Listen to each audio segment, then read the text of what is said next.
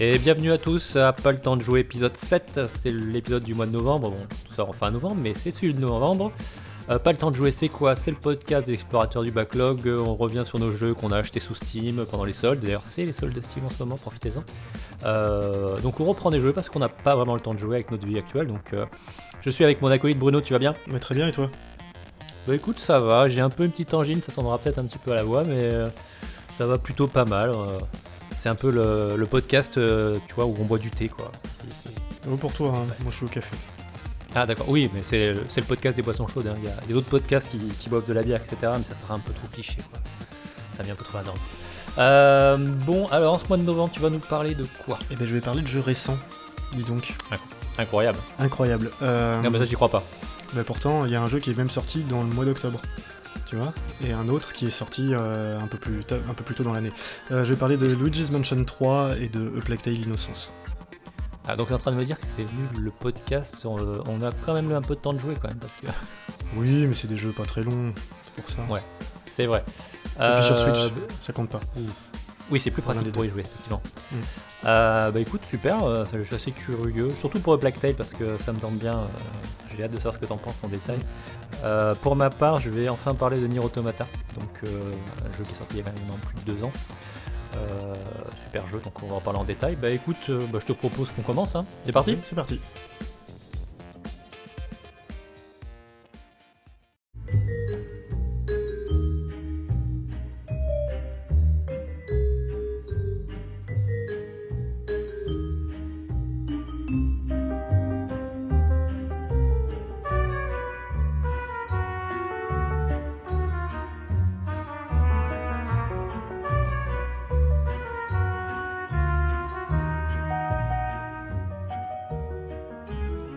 Bon, je me suis peut-être un peu avancé pour l'épisode de novembre, puisqu'il sortira probablement la première semaine de décembre. Donc, pour nos quatre auditeurs, ce sera deux épisodes pour le mois de décembre.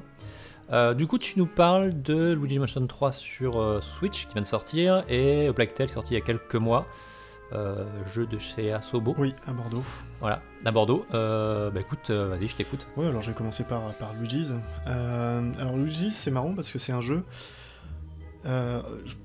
pour les vieux joueurs, quand même, c'était un, c'est la suite d'un jeu de lancement de la GameCube, et puis un jeu de lancement qui avait un peu donné l'image de la, de la console, je trouve. Euh, Luigi's mm. Mansion, c'était un jeu qui était très ambitieux graphiquement, qui était très beau, c'était vraiment une vitrine technologique pour la console. Euh, ouais, j'ai des bons souvenirs. Ouais, mais, euh, mais il était très court, et surtout, euh, tout le monde voulait un Mario, quoi. et ils avaient sorti Luigi's Mansion, ça avait fait un peu bizarre à tout le monde, et c'était vraiment un jeu que tu bouclais en 2-3 heures, je crois.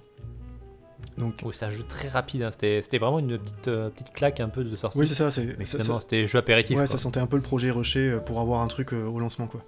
Et, pas finalisé. Donc, moi, celui-là, j'ai très peu de souvenirs, pour être honnête. Je sais que je l'avais fait à l'époque, mais voilà, pas plus que ça. et puis, du coup, ils ont laissé hum, dormir le truc pendant très longtemps. ils ont sorti un 2 sur 3DS hmm. par un studio canadien. Que j'ai fait et qui était pas mal, qui a amélioré plein de choses, mais qui avait des côtés un peu, enfin, un peu redondants, tu vois, avec du gameplay qui se renouvelait pas et qui était un peu euh, du remplissage beaucoup. Euh, mhm. qui faisait que je, je suis même pas sûr de l'avoir fini, je pense que j'avais dû faire 80-90% du jeu, mais à un moment j'avais arrêté quoi. Euh, mais qui était sympa, j'avais un bon souvenir de ça. Et quand le 3 est sorti, donc là sur Switch, j'étais curieux, j'ai vu les retours de la presse qui étaient plutôt, euh, plutôt positifs. Donc je me suis laissé tenter. Et, bah écoute, euh, très bonne surprise. c'est un jeu qui est beaucoup plus maîtrisé justement que le 2. et à la fois, je vais en parler en détail, c'est un. Il y a des choses que j'ai pas compris dans le jeu. parce que. En fait, j'ai dû me battre pendant tout le jeu avec ses contrôles ça c'est quand même quelque chose qui est, assez étonnant, je trouve, euh, surtout pour un, jeu Nintendo. pour un jeu Nintendo. Mais il est développé par euh, Nintendo Non, c'est le même studio qui avait fait le 2. C'est un studio mmh, canadien. Euh, et, et, je comprends pas. Je, je, comprends pas le schéma de contrôle qu'ils ont, qu'ils ont implémenté dans ce jeu-là. Alors pour donner rapidement comment ça fonctionne, c'est un jeu en, en troisième personne, tu diriges Luigi, alors avec une caméra plus ou moins fixe, hein, ça dépend des, des, scènes, mais en gros, ça, ça change pas grand-chose. Le contrôle, le déplacement du personnage n'est pas le problème. Le problème, c'est que tu vas diriger un aspirateur, puisque tu fais la chasse aux fantômes, hein, donc un peu à la Ghostbusters, tu dois les aspirer. Et quand tu appuies sur euh, soit aspirer, soit souffler avec ton aspirateur, euh, ça verrouille l'endroit où tu. la direction dans laquelle tu regardais en fait. Mhm. Jusque-là, pas de souci, tu peux continuer à te déplacer, mais tu te mets à strafer. Moi, ça, ça me va. C'est un truc assez classique. C'est un truc assez classique. Le problème qu'il y a, c'est quand tu veux diriger, du coup, changer euh, le, flux d'aspiration ou de soufflage. Parce que là, dans tous les jeux de ce genre, des jeux de tir, ils auraient mis ça sur le stick droit, euh, tu sais, en, vue absolue, entre guillemets. Si tu mets vers le bas, il regarde vers toi. Mhm. Et là, ils l'ont pas fait comme ça. Et ils l'ont fait en, en directionnel. C'est-à-dire que si tu, mets vers le, si tu mets un coup vers la droite, il va tourner dans un sens, mais si tu laisses appuyer, il va continuer à tourner. C'est très compliqué à expliquer. Oui, j'ai mal un peu su. Mais alors, histoire de restituer, le, le, gameplay, ça va être un jeu. Euh, très orienté action ou un peu action exploration Alors c'est un jeu, bah, c'est un mix des deux justement. C'est là la, bonne stratégie du truc, c'est que c'est un jeu dans lequel tu vas explorer un, un, hôtel hanté pour libérer Mario, Peach et les Toad qui se sont fait kidnapper par le roi, oh le roi Boo. Ouais, c'est ah, original. C'est incroyable. Incroyable, un scénario Nintendo passionnant. Et, euh, et, en fait, tu vas libérer étage par étage. C'est très mécanique. Un étage, un boss. Un boss te donne un bouton d'ascenseur. Ça te débloque le niveau d'après.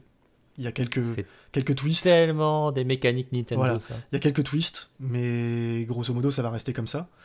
Euh, et, donc, chaque niveau, tu as une thématique. Et donc, au début, en général, tu as une phase d'exploration où tu dois euh, découvrir le niveau, tu frites quelques petits fantômes qui traînent à droite, à gauche. Euh, et puis voilà, puis tu arrives au boss et ça se passe comme ça, quoi. C'est pas. C'est des petites énigmes, en fait, dans l'exploration. C'est comment, mm.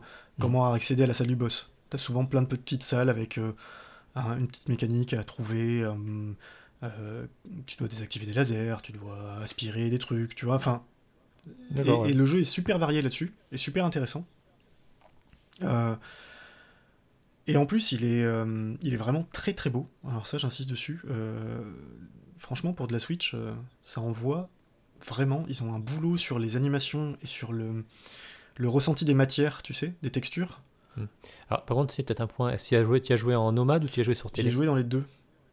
Parce que c'est. Et du coup, le rendu, c'est. Le rendu est nickel sur la télé. Moi, j'ai pas eu de problème. Capé à 30 FPS, mais c'est fluide. Moi, j'ai pas eu de ralentissement, ni, ni dans l'un ni dans l'autre. Ou alors, je les ai pas vus. Et euh, c'est lisible et jouable dans les deux cas, euh, vraiment sans aucun problème, quoi. Et dans les deux cas, c'est très beau. Sur la télé, j'ai bon, il y a un peu d'agazing, mais c'est pas vraiment. Oui, bon, c'est de la Switch. Ouais, c'est de la Switch. Mais franchement, euh, bah justement, il y, a quand même plusieurs passages où je me suis dit, ouais, euh, enfin, la Switch, elle est quand même capable, quand tu sais quoi faire avec, bah, il y a moyen de se faire plaisir. Tu vois clairement qu'ils ont maîtrisé tous les shaders dont je te parlais, tu vois, de rendu de texture, qui fait que mhm. tout a un, petit aspect velouté, un petit, vraiment, tu vois, les vêtements, ils sont propres, c'est, non, c'est vraiment très bien. Enfin, à ce niveau-là, euh, sur le rendu graphique, les effets de lumière, les effets de particules, tout est propre, carré, super propre, super beau.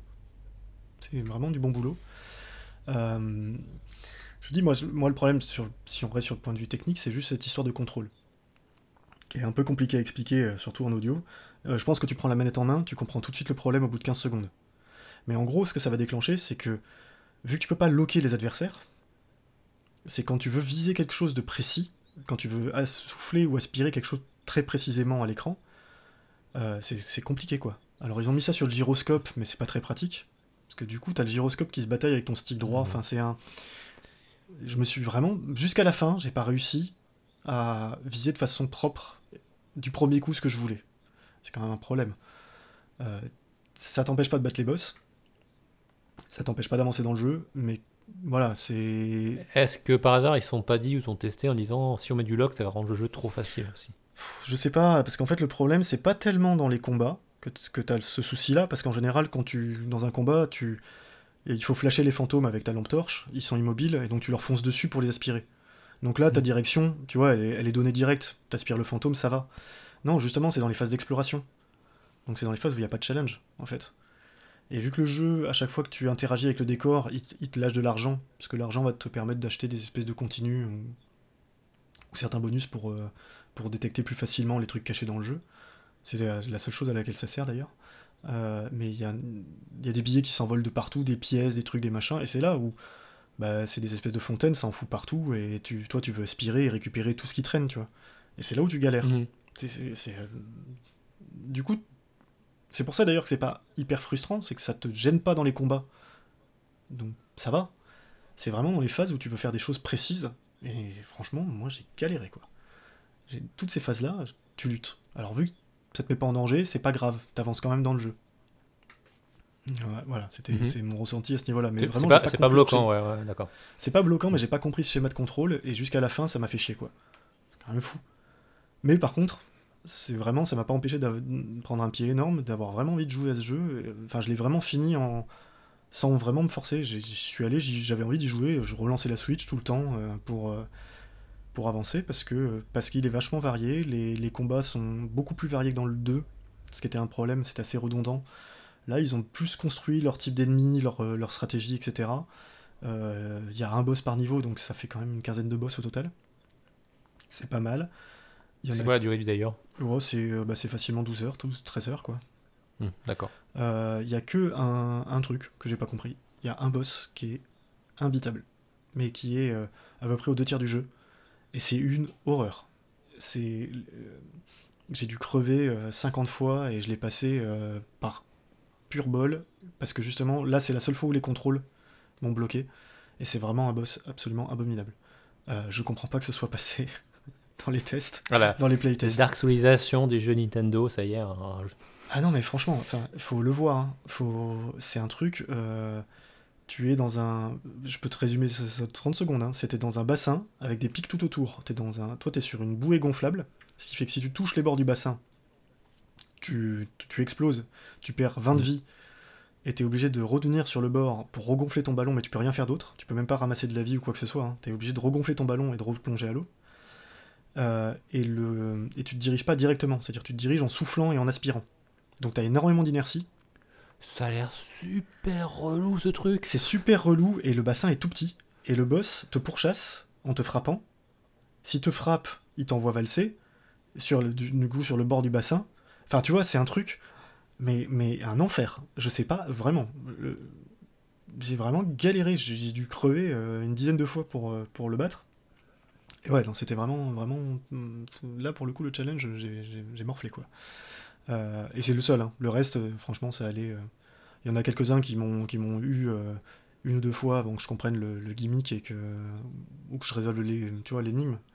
Mais, euh, voilà. Mhm. Mais le temps, voilà, c'est un jeu qui a un bon équilibre, qui a un- tu progresses sans sans trop de difficultés et à la fois t'as pas l'impression d'être pris pour un con et euh, il arrive vraiment tu sais à ce, ce niveau là de où tu te sens malin quand tu résous une énigme et voilà Mm. tu te dis pas ah oui c'est basique non tu dis ah non ah c'est pas con ah ils ont ah euh, voilà donc c'est un et vraiment Et du coup, euh, tu as, joué un peu avec tes enfants ou alors, euh, bon, pas il y a un vraiment mode coop, mais j'y ai pas joué avec eux.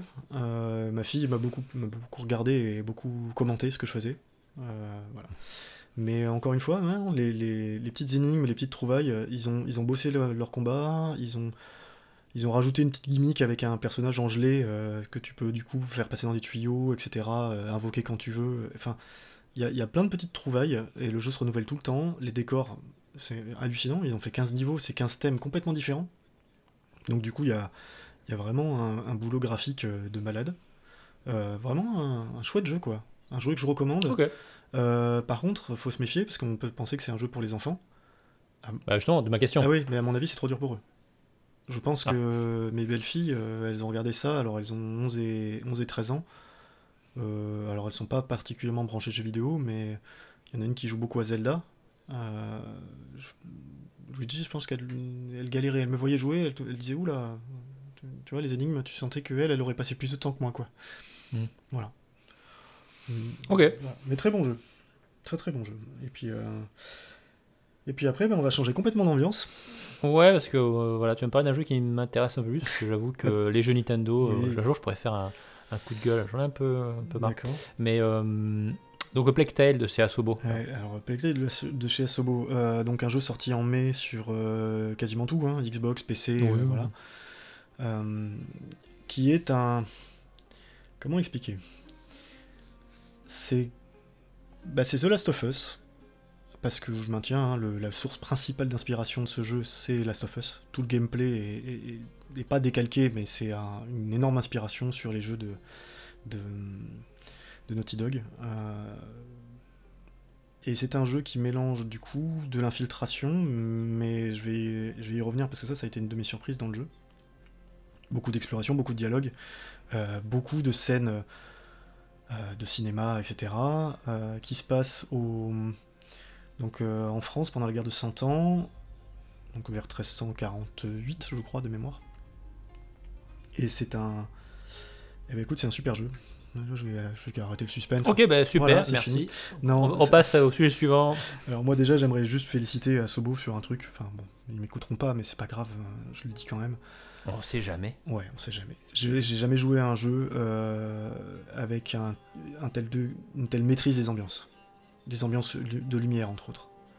Euh, Bah, tu vois, ce jeu, moi, je, je suis pas très fan de l'univers médiéval, mais je trouve qu'il y a une direction artistique qui est qui me vraiment me fait vraiment envie, tu vois. bah, moi ce que j'ai trouvé fabuleux, et c'est pour ça que j'insiste là-dessus, c'est que c'est un... C'est pas un jeu de fantasy médiévale, c'est un jeu médiéval. Oui, c'est-à-dire que- oui. Ce que tu vois là, c'est des, c'est des, des villes qui sont crédibles, des, tout est vraiment hyper crédible. Alors, il y a un petit côté fantastique hein, dans le jeu, ils abordent des thèmes Mm. fantastiques.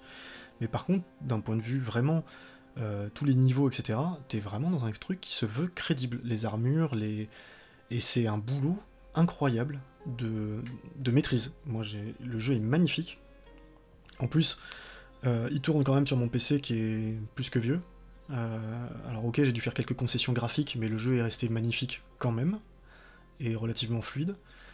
Euh, mais vraiment un, un boulot sur la lumière, les trucs qui, qui a fait que je me suis arrêté une bonne vingtaine de fois dans le jeu pour prendre des captures d'écran. Ça m'a- oui, ça m'arrive jamais. Je veux dire, euh, moi je suis quelqu'un qui, euh, quand je vis les trucs dans les jeux en général, euh, voilà, j'ai pas le temps de me prendre le réflexe de dire ah, tiens, ah, c'est vraiment beau. Là, je me suis vraiment arrêté quoi. Arrêté à, admirer pendant quelques secondes le paysage et donc à faire une capture d'écran en même temps. Et c'est un jeu qui, qui maîtrise vraiment, vraiment, vraiment ça. Je veux dire, quand tu rentres dans une église, enfin, moi, ça m'a. Ça m'a rappelé, oui, des scènes quand je rentre dans des églises, euh, tu vois, t'as as vraiment ce côté magnifique, enfin, cette, cette ambiance très particulière, cette lumière qui, qui est là, que tu vois, alors, pas forcément volumétrique, je sais pas techniquement ce qu'ils ont fait, je m'en fiche, c'est pas le but, Euh, c'est vraiment incroyable. Le boulot qui a été fait sur les architectures, les décors, les, c'est chapeau bas, moi j'ai rien à dire. Mm. C'est un jeu qui maîtrise aussi euh, énormément son rythme et sa, son alternance de phases. Parce que si, ok, c'est, on peut dire que c'est Uncharted et, et The Last of Us le modèle, Ouais, explique un peu déjà le, le type de gameplay que euh, c'est. voilà, euh, c'est du gameplay où tu vas, tu vas diriger ton personnage, donc euh, forcément, et tu vas enchaîner des scènes de d'exploration où tu vas te balader, observer ce qui se passe et le décor et récupérer des trucs pour te pour te pour crafter ou ce genre de choses. Euh, et en général, c'est c'est dans ces phases-là qu'il y a un dialogue qui se construit avec entre les personnages.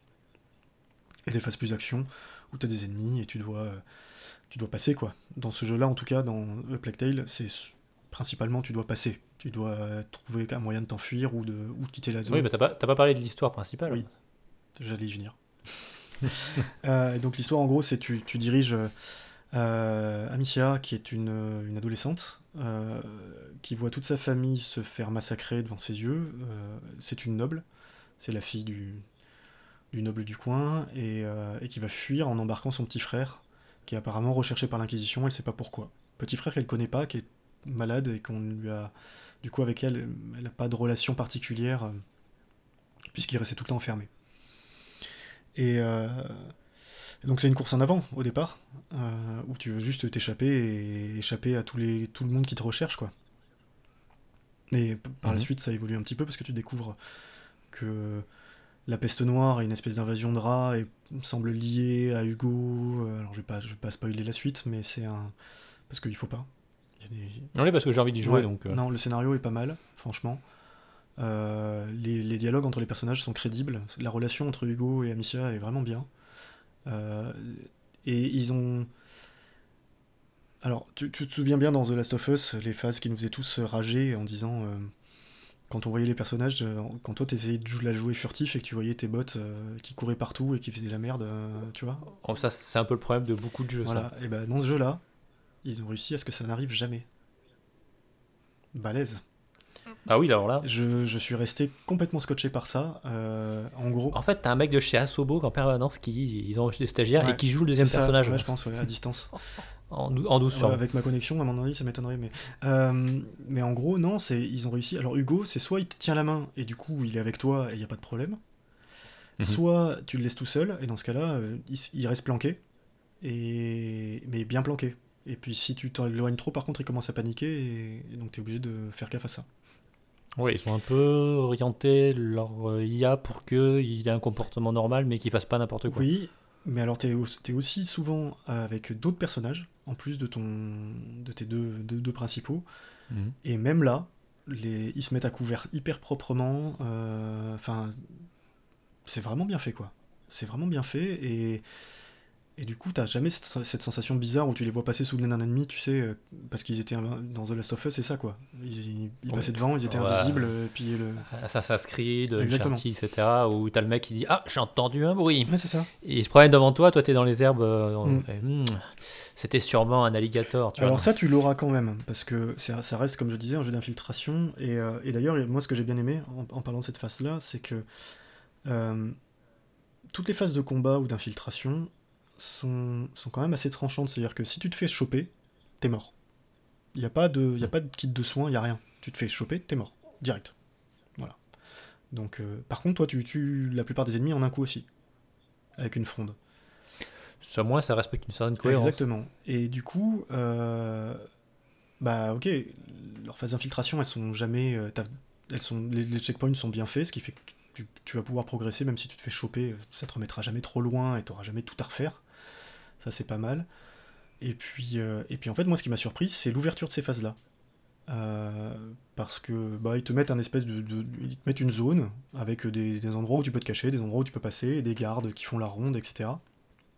Mais tu es assez libre de la façon dont tu vas aborder le problème. Euh, est-ce mhm. que tu vas tuer les gardes? Est-ce que tu vas te passer discrètement? Est-ce que tu vas les attirer dans un coin pour repartir à l'autre ou pas? Enfin, j'ai fait plein d'approches différentes qui ont marché. Et, le jeu, les dialogues entre tes personnages s'adaptent à ce que tu es en train de faire. Moi, je me souviens d'une scène où, dans un campement, j'arrivais pas à passer. Je me faisais repérer à chaque fois, en furtif. Euh, et ça me saoulait. Et à un moment, j'ai dit bon, bah ok, c'est pas grave, j'ai un stock de pierres sur ma fronde, et bah je, vais, les tuer, quoi, les gardes. Je vais passer comme ça. Et je commence à en tuer un, j'en tue un deuxième, j'en tue un troisième. Je me fais repérer par un quatrième et je le tue avant qu'il donne l'alarme. Et là, il y a le dialogue qui se déclenche avec euh, l'autre personnage qui dit à, qui Amicia euh, mais t'es super énervé, euh, tu vas, tu vas tous les tuer. Euh, euh, et oui, je vais les faire payer pour ce qu'ils ont fait, maintenant ça suffit, c'est l'heure de la revanche, tu vois. Mhm. Et bah c'est vachement bien. c'est tout bête, mais c'est vachement bien. C'est-à-dire que le, quand le jeu s'adapte comme ça aux situations des joueurs, et tu te dis, bah merde, ils ont prévu qu'il y avait plusieurs, plusieurs approches, et bah le jeu, le script tient la route, s'adapte, et ce qui fait que ça te casse jamais ton délire, et t'es tout le temps dedans vraiment une maîtrise de mise en scène et de, du coup de, de relation entre les personnages qui est vachement bien.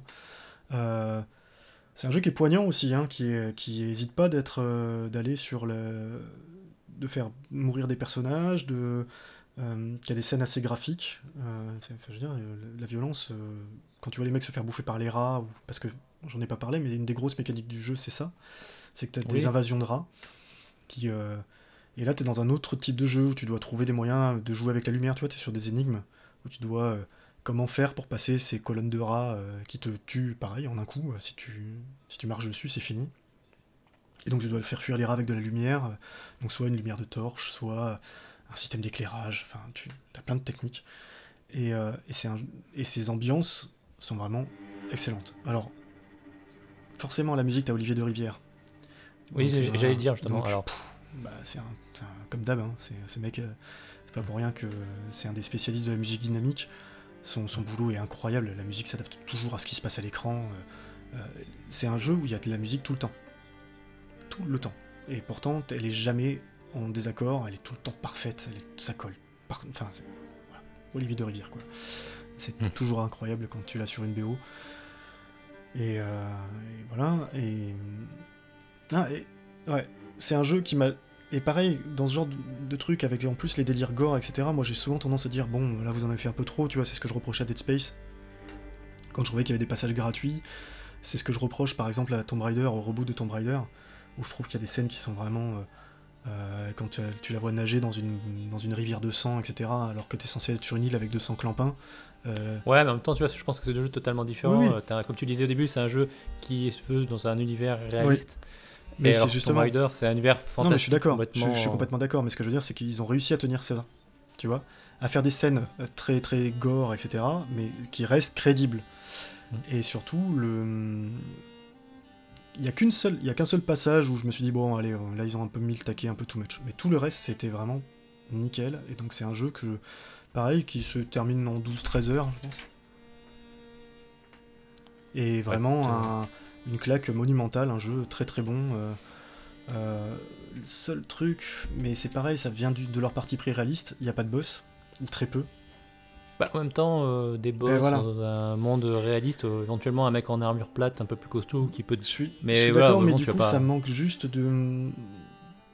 Peut-être, tu vois, de moments, de vrais gros pics de tension, comme ça, comme peut te l'amener un boss, alors que je dis pas, le boss était peut-être pas la solution, mais tu vois, de... Il y, a- il y a des moments de tension très importants avec les rats où tu dois fuir, etc. Ça, ça manque juste de gros climax, quoi. Pour moi, peut-être. J'ai trouvé que c'était un peu linéaire Bah, dans bah, l'expérience.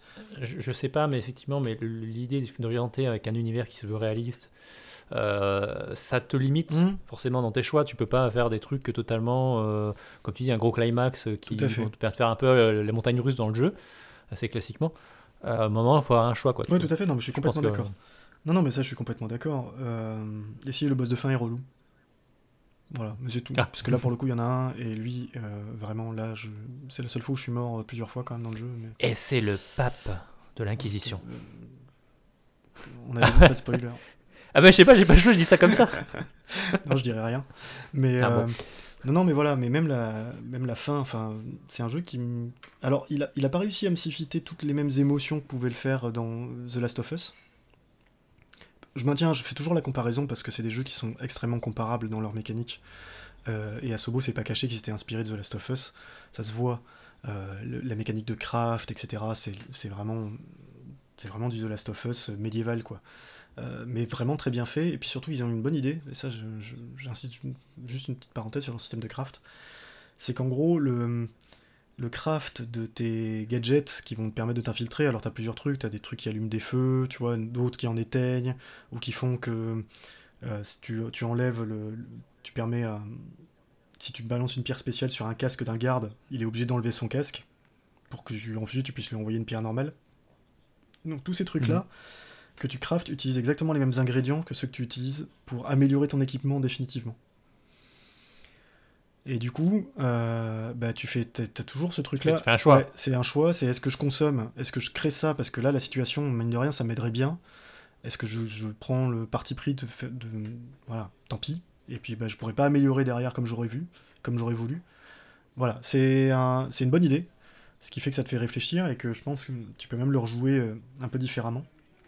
Et encore une fois, ça prouve que leur, leur, le- les phases d'infiltration sont quand même suffisamment ouvertes, euh, puisqu'ils te donnent plein d'options de craft différentes et d'objets pour te, pour te faire appréhender les choses de façon plus ou moins différente selon les joueurs. Je suis très curieux de savoir certains passages, comment de- des amis à moi ou autres les ont passés, parce que, parce que je, te dirai ça ouais, bientôt? parce que je suis persuadé qu'on peut, le, qu'on peut les passer de façon euh, différente de ce que j'ai fait. quoi.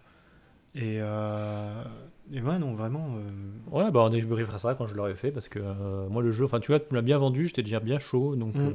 Mais c'est surtout, en plus, on n'est on n'est pas fan d'infiltration ni l'un ni l'autre. Ah, je déteste ça. Voilà, et ça ne m'a jamais dérangé. Beaucoup, ça m'a moins dérangé que dans The Last of Us, les phases d'infiltration. J'ai vraiment pas eu, ouais. ouais, j'ai vraiment pas eu de, Mm. à aucun moment, parce que je me sentais suffisamment puissant, quoi. Libre dans le, ouais, dans le, dans le, dans la séquence d'infiltration, tu étais suffisamment libre. Alors qu'un Last of Us, effectivement, euh, en gros, tu te retrouves que à faire toujours la même chose. Et C'est ça, et puis elles sont, elles, C'est un peu et puis orienté. elles ouais. sont, elles sont lisibles. Elles sont Mais ça, c'est orienté, c'est-à-dire que tu sais ce que tu dois faire en fait. exactement, c'est-à-dire que quand tu arrives dans une cour où tu vois quatre gardes, voilà, t'en auras pas un cinquième qui déboule de tu sais pas où, euh, comme les claqueurs, quoi. Dans The Mm. Last of Us. Non, tu as les cinq gardes, à toi de comprendre euh, rapidement, Mm. et puis tu peux les éliminer un par un parce qu'ils se regardent pas, et ça pose pas de problème. Et et voilà, et c'est nickel. Franchement, Ok. C'est faut pas hésiter quoi. Et vraiment, c'est un jeu je Ouais. recommande qui est à moins 50% partout en ce moment, mais j'espère, je pense que ce sera fini d'ici la sortie du podcast. Tant pis. Ah Ouais, je pense que ça se finit dans 2-3 jours. Sur donc, Steam, ça se finit le euh, 3 décembre. Donc, euh, Ouais, donc peut-être que si vous l'écoutez euh, au moment où je sortira, Mais, sortira, euh, ça sera peut-être bon, mais, Mais ouais. c'est un jeu qui, ouais, qui vaut chaque euro euh, vraiment. Enfin, c'est un. Oui, puis chaque euro que vous dépensez dans ce jeu-là, c'est 1 euro pour le développement de Flight Simulator, donc. Alors, achetez ce jeu. Non, mais il faut. Ok, bon, ok, mais super. Ben écoute, merci Bruno, merci pour tes, tes, tes deux jeux, là, visiblement t'es content. Oui. Euh, on va, bah écoute, on va passer à la suite avec Nier Automata.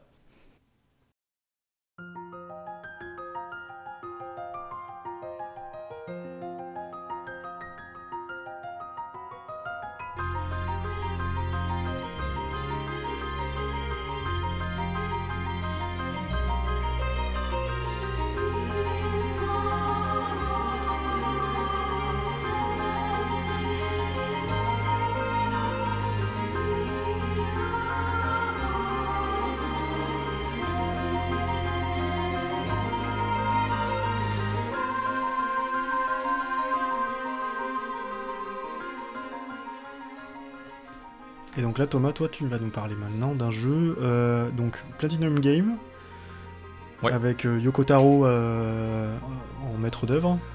Tout à fait, et édité par Square Enix. Donc Nier Automata, ça fait un bout de temps que je voulais en parler, mais j'ai jamais eu le temps de dire vraiment comme je voulais. Alors, euh, je vais un peu te remettre dans le contexte déjà comme d'hab. Euh, donc Platinum Games, c'est le studio qui a développé euh, Nier Automata. C'est un studio qui est quand même connu pour ses jeux d'action. Mm.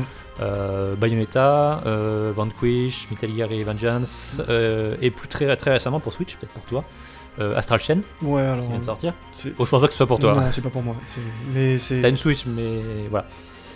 C'est donc globalement que des gros jeux d'action. Ils ont fait pas mal de jeux aussi de commande, euh, entre autres le Transformer qui a priori est plutôt pas mal, que bien trouver un jour un de ces quatre. Bah, tu peux plus le trouver, hein. c'est fini. Ouais, je sais. Oui, en boîte peut-être quelque part qui traîne dans un coin, ou un truc comme ça. Mais euh, ouais, ils ont fait quelques jeux de commande, euh, de licence. Je crois qu'ils ont fait un jeu euh, Tortue Ninja, il me semble aussi. Euh, je sais plus quoi d'autre encore. Mais en gros, euh, c'est quand même un studio qui a plutôt bonne réputation, qui a un bon background, qui et qui existe depuis en gros une grosse douzaine d'années. Je suis au japonais, bien sûr, j'ai oublié de le dire. Et donc Nier Automata, c'était une commande de, de Square Enix. et c'est un jeu qui est sorti un petit peu, pas surprise, mais qui est arrivé à une période en fait du renouveau du jeu vidéo japonais, genre sur euh, donc début 2017. Euh, et en fait, euh, on avait déjà parlé, la génération précédente, PS3, Xbox 360, euh, pour le jeu vidéo japonais, ça a été très compliqué. Euh, puisque en gros ils n'ont pas réussi à s'adapter en fait, aux plateformes, ils ont eu du mal avec les, les moteurs euh, 3D, entre autres bah, par exemple l'Unreal Engine qui n'était pas traduit en, en japonais, donc les développeurs ont eu du mal à s'y mettre, ils avaient très peu de ressources. Et euh, bon, pour une citer par exemple que le- tous les projets de Final Fantasy XIII qui, qui a été un, un cauchemar de développement, pour citer toujours Square Enix, Oui, et puis c'est aussi. Euh. Enfin, excuse-moi, je fais juste un parallèle rapide. Mm. C'était une phase. En fait, c'est pour moi, c'est cette génération-là qui a réellement industrialisé le, le jeu vidéo. Oui, c'est-à-dire que... Et ils sont passés euh, de oui, l'artisanat à l'industrie Voilà, et... et- ils savaient pas faire quoi. Ils ont mis du temps. Bah, tu voyais les studios euh, occidentaux, type Ubisoft, Activision, Electronic Arts, qui justement montaient en puissance à sortir des AAA, les Assassin's Creed, etc. Et eux, ils, enfin, ils galéraient à sortir justement de leur AAA. euh, voilà. Et pour moi, le plus symptomatique, c'est Final Fantasy XIII, pour faire une aparté, puisque Mm. Square Enix s'était lancé dans un gros projet, on va sortir plusieurs jeux dans le même univers, etc., dont le Versus 13, qui au final a dû être abandonné pour devenir Final Fantasy XV, qui est sorti sur la douleur, euh, un truc horrible, qui est bien pour moi symptomatique de cette époque. Et donc sur fin 2016, début 2017, c'est pour moi donc le renouveau du jeu vidéo, je pense japonais, je pense que je suis pas le seul à le penser, mais on a eu des jeux Resident Evil 7 qui est sorti, euh, plutôt on a eu Persona 5, on en a déjà parlé, il y a eu Nioh, euh, Dragon Quest 11, la Switch est sortie, donc avec aussi euh, pas mal de bah, le Zelda, Mhm. etc.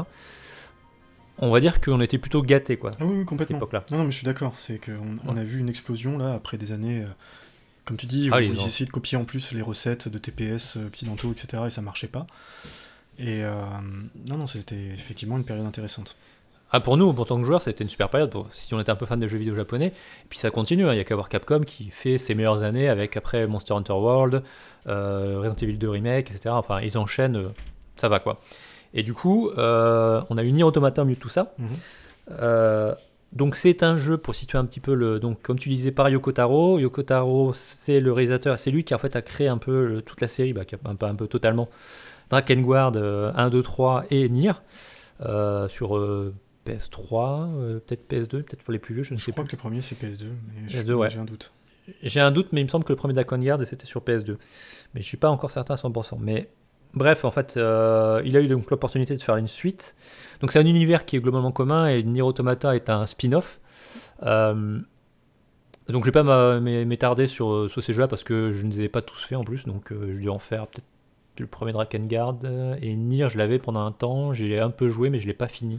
Bah, et je l'ai revendu. Et je crois que je l'ai bien revendu d'ailleurs parce que le jeu a un statut un peu culte quand même. Bah oui c'est ça. C'est des jeux très imparfaits. de ce que je sais, moi j'y ai pas joué. Hein. De tout ce que j'ai lu dessus, c'était des jeux très, à la fois intéressants dans les thématiques qu'il aborde, etc., mais très imparfaits d'un point de vue euh, technique et gameplay. Voilà, c'est ça. C'est des jeux qui abordent des sujets, j'en parlais justement par rapport à Automata, mais où y a, on voit qu'il y a un vrai créateur derrière qui veut raconter des choses, mhm. un jeu politique, contrairement à d'autres personnes. Euh, mais effectivement, où, ben voilà, on surtout des périodes euh, où la technique, ben les Japonais, euh, c'était pas, c'était pas la fête, ils maîtrisaient pas les moteurs, ils maîtrisaient pas forcément le gameplay. Donc des jeux imparfaits, c'est des jeux cassés un peu. Donc mm. ça, moi j'aime bien, soit, des jeux qui sont, qui veulent raconter quelque chose, mais qui n'ont pas forcément les moyens de le raconter. Donc bon. Et donc Nier Automata, donc c'est un jeu, un petit mix différent gameplay. Alors c'est avant tout un beat'em un jeu d'action euh, voilà, de, de, combat, mais en même temps il y a une petite partie euh, shoot. D'ailleurs c'est un peu intéressant parce que quand on commence le jeu, bah, le jeu commence par une scène un peu de, bah, de shoot, hein, de shoot up. Euh, et souvent dans les, dans les niveaux, dans les... il y a des changements de caméra pour, où le personnage va se retrouver de côté ou de haut. Mhm. Et il y a les ennemis qui vont balancer plein de boulettes, un peu façon shoot avec Karuga, ce genre de choses. Donc c'est assez, assez, euh, étonnant, moi personnellement. Je pense, comme beaucoup de joueurs, quand j'ai vu le jeu, je me suis attendu à un jeu, euh, tout vu troisième personne, euh, on se bat, ça s'appelle pied-point, épée, c'est Oui, c'est comme ça que je m'étais fait une idée du jeu d'ailleurs. Voilà, mais il n'y a pas que ça. Il n'y a, pas que ça. Il y a, y a effectivement, tu as par des fois, fois la caméra qui va se mettre en position verticale au-dessus. Mhm. Et tu vas te déplacer finalement avec les ennemis qui tirent dessus. Tu te trouves vraiment dans une logique, tu sais, genre astéroïde. Ouais, ouais, non, mais genre Maniac Shooter, quoi. Voilà, exactement. C'est assez intéressant. Donc au niveau du gameplay, euh, euh, c'est assez varié euh, et ça, ça switch, c'est très naturel en fait dans le, dans le déroulé. pour parler un peu de l'histoire rapidement, globalement, les, une race alien a attaqué la Terre. Ils ont créé des robots pour détruire l'humanité. Les derniers humains se sont réfugiés sur la Lune et ont créé Yora, qui est en fait une, des androïdes, une une force composée d'androïdes, qui se battent en fait pour les humains sur Terre contre les robots. Mhm. Ça, c'est l'histoire de base. Après, je vais, je vais pas rentrer dans le détail parce que j'ai pas envie de divulgacher euh, euh, l'histoire parce que c'est beaucoup de, par rapport à ce que tu disais avant, de climax là. Il y a beaucoup de, de découvertes par rapport à l'histoire, donc je peux pas trop en dire. Donc je parlerai plutôt après des thèmes qui sont abordés. Euh, mais pour revenir sur le gameplay, bah, c'est du Platinum. Et Platinum, les beat'em all, les jeux d'action, ils savent faire quoi. Mm. Et donc là, à ce niveau-là, c'est un pur plaisir. Euh, on est dans un mix que, comme ça se fait un peu partout, euh, un peu RPG où on gagne des compétences euh, d'attaque, etc. Donc ça, maintenant on en mange à toutes les sauces, donc ça c'est pas c'est pas une grosse nouveauté. Mais par contre, le jeu, le jeu est très fort dans, dans sa limite de combat. tu enchaînes rapidement les ennemis, c'est vif, c'est un peu très frénétique. Donc ça, ce côté-là, c'est vraiment super plaisant. Les boss sont ils en ont de la gueule, quoi. Donc euh, ça, ça envoie bien. Euh, et quoi dire de plus, comme je disais tout à l'heure, il y a les parties un peu shoot mhm. où tu, par exemple, les boss vont changer de phase et vont se mettre à te balancer des dizaines ou des dizaines de boulettes mhm. qu'il va falloir l'éviter. Et là, tu as vraiment l'impression, je sais pas, de jouer à voilà, Karuga. C'est ça, un maniac shooter, quoi, c'est ce que je disais. Voilà, c'est assez, assez sympa parce que du coup, ça, tu sens bien qu'il y a un peu de, variété. Mhm. Euh, après, tu sens que ça reste quand même un jeu qui était pas fort. Je sais pas s'il a été développé comme un triple A avec un énorme budget, je suis pas la certitude. Parce que tu vois bien qu'au niveau du, de la technique, c'est bien, mais c'est pas fou, tu vois. Au niveau des décors, tu bah- sens que c'est pas incroyable, quoi, techniquement. Bah, alors, Platinum, c'est un studio qui est quand même euh, un peu habitué à ce genre de, de trucs, je trouve. Euh, c'est ce que j'allais dire, voilà. La technique, euh, ils sont bons dans le gameplay, dans hmm. le game design, mais la technique, c'est pas tout à fait ça, quoi. Ouais, parce que même des jeux comme Bayonetta, que j'ai que j'ai un peu fait, euh, etc., qui ont très bonne réputation et tout ce que. Hmm. Mais Ouais, pff, ça fait toujours un peu daté. Sur, Oui, euh, mais c'est ça. c'est- T'as l'impression que, tu vois, il y, a des- il y a des passages, je vais être un peu méchant, mais euh, par exemple, euh, la ville du début, euh, vraiment l'impression qu'ils ont fait des copier-coller. Enfin, souvent, souvent qu'ils font des copier-coller un peu des zones. Et, ouais, les textures sont pas folles, euh, ça manque un peu de variété. Oui, Il et y a l'idée, mais voilà, tu sens que c'est pas leur fort de, de créer, euh, de créer vraiment des choses techniquement abouties. Mm. non, puis je pense de, tu- de- de ce que moi j'ai j'ai un peu lu euh, sur le développement, euh, je pense qu'il y a quand même pas mal de choses qui ont été demandées euh, par, euh, euh, par, le, par le créateur, par Yoko Taro, Mm. qui euh, effectivement ont fait que. Je suis pas sûr qu'il avait un gros budget, je suis pas sûr que Square Enix ait, ait mis, ait mis énormément de billes là-dedans. Bah non, je pense pas parce que quand tu vois la série des jeux d'avant qui sont des jeux qui sont pas vraiment bien Mhm, vendus, ça. mais qui ont c'est critique, je vois mal Square Enix dire "Eh les mecs, on va envoyer euh, de l'argent, vous allez nous faire un super jeu, allez Yoko Taro, tu fais ton jeu." Ouais, c'est ça. Je pense qu'ils ont, ils ont, lui ont filé un, un budget double A en disant euh, bah, on, on Voilà, fait et un pari, euh, peut-être que ça va marcher. Ça, ça a marché d'ailleurs, il s'est bien vendu. Oui, ça a, très, ça a très très bien marché et euh, je pense que voilà, Platinum, comme je disais, c'est un studio qui parfois fait des jeux à commande. Et je- typiquement, je me demande si c'est un peu là. Euh, oui, qu'il y a un petit budget. On, bon, techniquement, ce sera pas fou, mais on va essayer de faire un truc bien, quoi, Alors, comme ils savent faire. et- Par exemple, ouais. Le Transformer, typiquement, est ce genre de jeu. Oui, mais et puis bon, ils ont eu une idée. Cette fois, pour, pour Nier Automata, ils ont quand même fait un coup marketing euh, avec les, les designs de- des, des protagonistes. Excuse-moi. Je, mais- je- je vais- je vais parler du game design. Alors, effectivement, euh, je pense qu'il y a beaucoup de joueurs qui se sont dit Ah, cool, une héroïne en soubrette Ouais. qui se bat avec des katanas. Là, alors, je. Je, sachant, venant d'un studio qui a quand même fait Bayonetta avant, Mm. le bon goût, euh, on verra. Après, euh, moi je trouve enfin, le personnage de 2B, donc euh, dans l'Android principal, il n'y a pas qu'elle, il y a 9S et euh, 2A. Euh, ouais, ils ont fait un, le, c'est un beau personnage, elle est, elle est froide, un peu charismatique, etc. Bon, c'est sympa, mais effectivement, le petit côté euh, soubrette, etc. Bah, t'as, mais t'as entendu la genèse de ce personnage parce que c'est fabuleux. oui, non, tu mais sais ce que. vas-y, tiens. Bah, c'est qu'en gros, le, le, le designer a eu comme consigne de faire un personnage euh, sexy et simple à designer. oui, non, mais oui, Et, et simple. Et- Et, attends, pardon, excuse-moi. Simple à à, cosplayer. cosplayer. Voilà. Et- à cosplayer surtout. Et je trouve ça. Bon, après, m'en fous, tu vois. À un moment, c'est bien, ça a marché, justement, c'est très bien. Ça a, ça a marché. Oui, oui, non, ça fait partie du truc. euh, tu vois, c'est bien aussi. Sachant que tu ne joues pas tout le temps ce personnage en Mhm. plus. Oui, c'est ça. C'est ça qu'il faut savoir dans le jeu. C'est c'est pas, c'est le personnage emblématique du, du jeu, mais c'est pas le seul personnage qu'on joue puisqu'on joue d'autres personnages. Donc bon, ben, tant mieux pour eux, hein, ils ont réussi. Voilà, la question du, du- du bon goût derrière. Moi personnellement, ça me choque pas plus que ça, surtout qu'après, j'étais plus choqué par après un DLC et une autre tenue qui sont proposées. Oui, ça. euh, Voilà, euh, je pense qu'il y a beaucoup de, hein, de, de mecs euh, dégueulasses qui ont dû se, être bien contents, mais bon, bref, je vais pas bah, m'étaler là-dessus. Après, le, la direction artistique, par contre, elle est vraiment très réussie. Et ils ont réussi à faire un truc dans le jeu, par exemple, quand tu es dans la station euh, spatiale, de, donc la base de Yora, mhm. tout est en noir et blanc, etc. Ils ont essayé de travailler l'ambiance.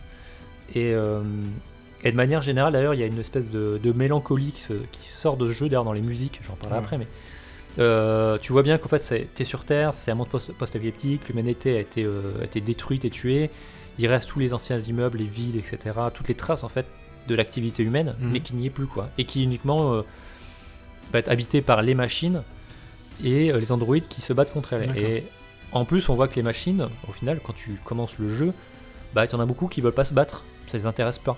Euh, elles disent bah non, pourquoi on ferait la guerre, pourquoi on se battrait avec vous, euh, on n'a pas envie. Donc tu rencontres plus tard dans la- dans, dans- dans l'histoire d'autres, des, un village de machines qui bah, disent bah non, nous on est pacifique, on va faire la paix avec tout le monde. Mais du coup, il y a une espèce de, effectivement, de, au niveau de la question artistique, euh, ouais, de mélancolie, je trouve, qui, qui s'en ressort et c'est euh, assez plaisant. On voit bien qu'il y, y a eu un gros travail derrière, enfin, en tout cas, dans le, dans le développement, dans les idées que voulait faire passer Yoko Taro. Donc pour la musique, je vais en parler un La peu. musique de Nier, moi, c'est. Alors, La musique de Nier était déjà réputée déjà pour, pour sa qualité, et là, celle d'Automata, elle est incroyable. Donc, c'est euh, Keiichi Okabe qui, l'a- qui, qui était le, aux manettes de ça. Et euh, il y a beaucoup de voix. Euh, il a engagé des, des chanteuses d'ailleurs. Euh, Il y a, euh, pour ceux qui l'ont écouté, qui ont peut-être remarqué, qui se sont posé des questions en disant c'est bizarre, j'ai l'impression d'entendre des, des langues que je connais. Ben, effectivement, parce qu'il a mélangé différentes langues, dont du français. Et donc, on a l'impression d'entendre Mm. du français, mais c'est du français, mais qui est mélangé avec d'autres langues. Euh, et la les musiques sont incroyables. Dire, moi, j'avais pas encore joué à Nier Automata, j'ai écouté déjà les musiques et j'ai dit waouh, ça, c'est c'est vraiment incroyable ce qu'il a fait dessus. Donc ça, à ce niveau-là, euh, c'est c'est un super boulot. Et du coup, les, les musiques collent super bien à l'ambiance. A des endroits, effectivement, comme je disais, de, où les musiques sont vraiment mélancoliques et ça colle bien à l'ambiance de l'univers que, que tu rencontres. Mm. Donc ça, vraiment, ça, c'est c'est vraiment super. Et, et je crois le plus gros thème, en fait, finalement, euh, important, en fait, ce qui a marqué les gens, je pense, c'est plutôt les thèmes qui ont été abordés. Alors, je suis persuadé qu'il y a plein de joueurs qui ont fait genre, oh, c'est cool, c'est un gros beat'em all avec une fille en mini-jupe. Suis certain qu'il y a des qui ont vu le jeu que comme ça, mais je pense qu'il y a beaucoup de gens qui ont vu aussi tous les thèmes qui étaient abordés, que Yoko Taro a voulu repasser, et qui sont... euh, alors, chacun aura peut-être son, interprétation, mais moi, de ce que j'en fais, euh, déjà, un jeu qui commence euh, en abordant du Nietzsche sur l'humanité a tué Dieu, etc., sur le cycle de la vie et de la mort, euh, ça reste quand même assez profond, quoi. Tu veux dire, dans un jeu vidéo, d'ailleurs, tu vas taper des robots à coups de katana. Ouais, d'ailleurs, en fait, c'est ça, c'est que c'est pas un jeu politique, c'est un jeu philosophique.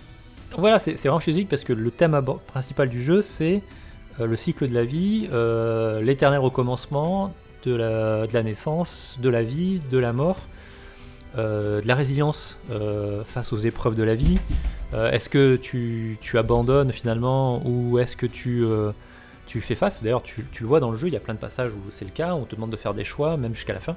Je, Mhm. je peux pas en dire, ça m'énerve parce que je peux pas trop en parler et en- euh, trop en expliquer, mais c'est exactement ça. Et il y a beaucoup de références, donc comme je disais, donc euh, à Nietzsche par rapport à, Dieu.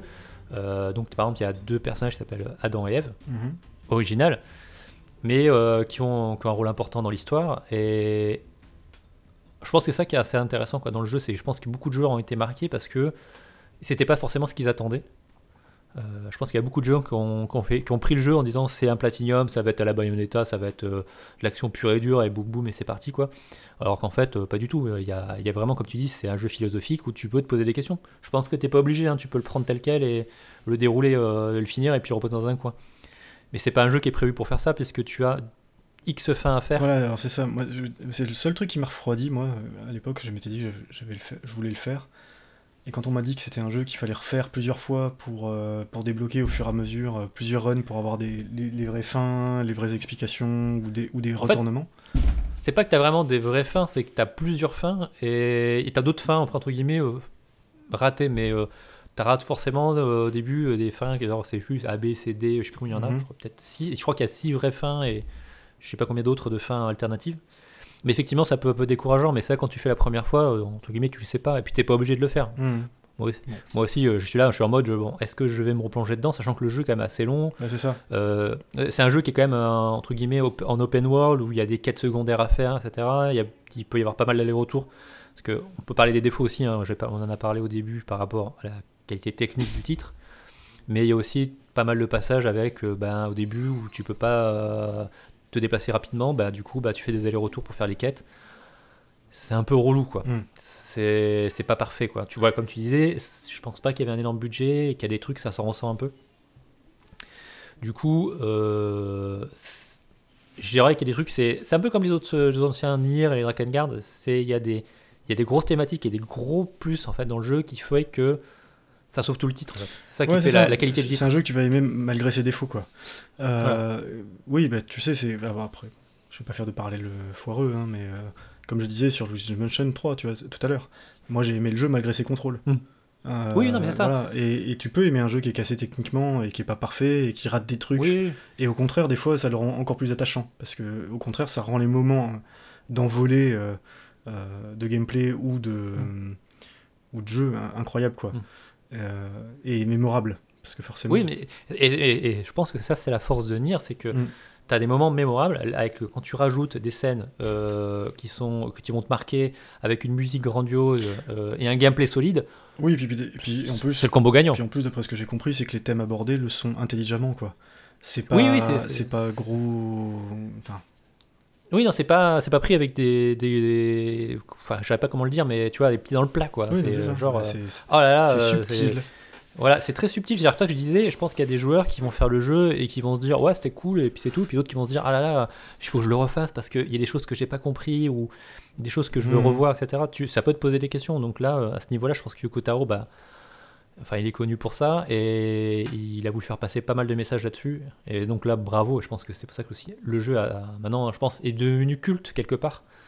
Euh, Alors qu'au final, euh, ouais, c'était pas un gros développement.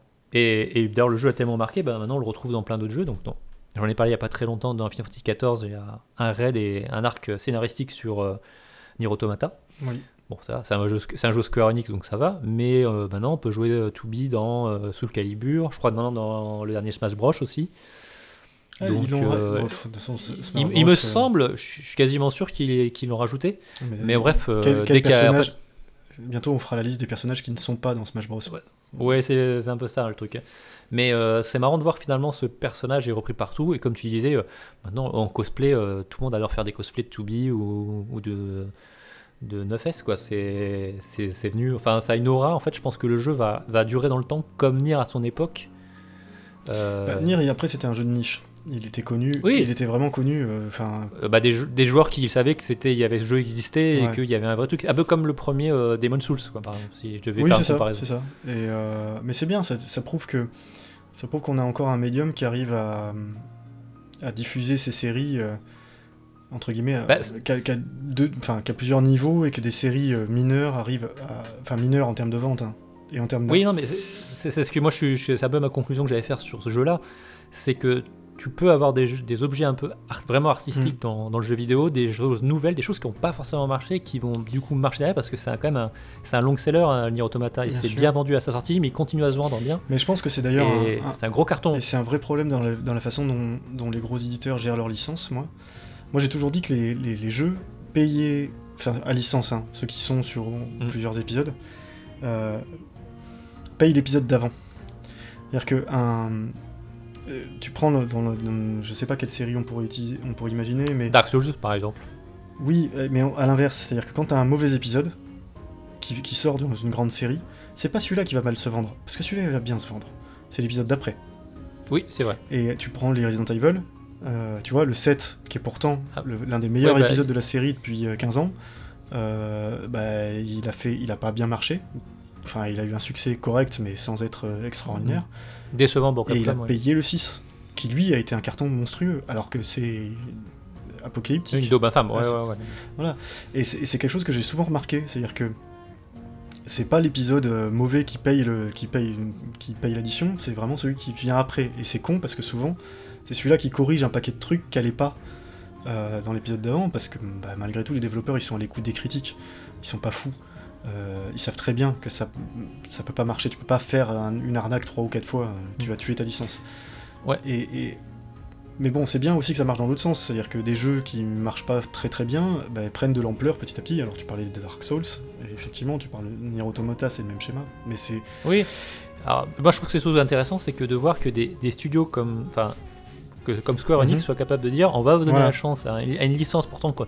On a quand même maintenu parce que quand même il y en a eu 4 jeux des, euh, Ouais, précédemment, mais qui sont pas vraiment, ils sont vendus mais sans plus quoi. Mm. Et de dire, on va vous donner l'opportunité de refaire un jeu, etc. Et finalement de voir que le jeu cartonne. Mais ça bah, c'est très euh, bien. moi, et c'est- et surtout que ça montre que les joueurs veulent des choses un peu différentes Ouais. et sont prêts à, à mettre le prix et les acheter. Alors, euh, et entre guillemets, arrêtez de nous faire, euh, Bah, de vous dire, on va faire, faire du Assassin's Creed, on va faire du Call of Duty, on va faire du FIFA, Ouais, etc. C'est- c'est- c'est- Et il en faut pour tout le monde, mais donner la chance aussi à des créateurs bah, de pouvoir ce que je sortir des jeux un peu nouveaux. à, des, à des- des éditeurs comme, euh, comme Activision, Electronic Arts ou même Ubisoft, hein, parce que Ubisoft à une époque ils, sortaient comme ça des, des projets un peu, un peu atypiques, etc. Puis Ouais, ils le, ils le font encore un peu quand même, Ouais, mais c'est- pas, c'est léger, hein. ça reste pas, ouais, ça reste léger, mais bon, ils ont sorti euh, effectivement des petits jeux euh, avec leur studio, avec une logique un peu indé. Euh, mais c'est bien qu'ils essayent de le faire, mais surtout moi je trouve que ça prouve un jeu comme Nier, et on en a parlé précédemment avec euh, la série des Dark Souls, où quand tu laisses un créateur faire ce qu'il veut de son jeu, Ouais. sans avoir les problématiques marketing derrière, etc., bah ça marche. Oui, alors pas tout le temps, tu prends un pari. Non, pas, Mais- pas tout le temps, mais c'est un pari, Mais de mais, toute je veux façon, tu peux pas, tu peux pas avoir une série euh, entre guillemets euh, une super production euh, huilée comme comme un Call of Duty. Tu peux pas, elle peut pas prendre de risques. C'est pas possible. Donc euh, les enjeux sont trop gros, il y a trop de gens qui bossent Oui, mais- dessus, euh, ils ont une recette. C'est ce que je disais, tu peux pas avoir, tu peux avoir deux, tu peux avoir effectivement les gros triple A où ça va être bien carré, huilé, tous les ans, la Call of Duty, etc. Ceci dit, on a bien vu les ventes euh, qui euh, s'effondrent, fluctuent fortement parce que les gens sont saoulés de devoir jouer tous les gens globalement la même chose avec.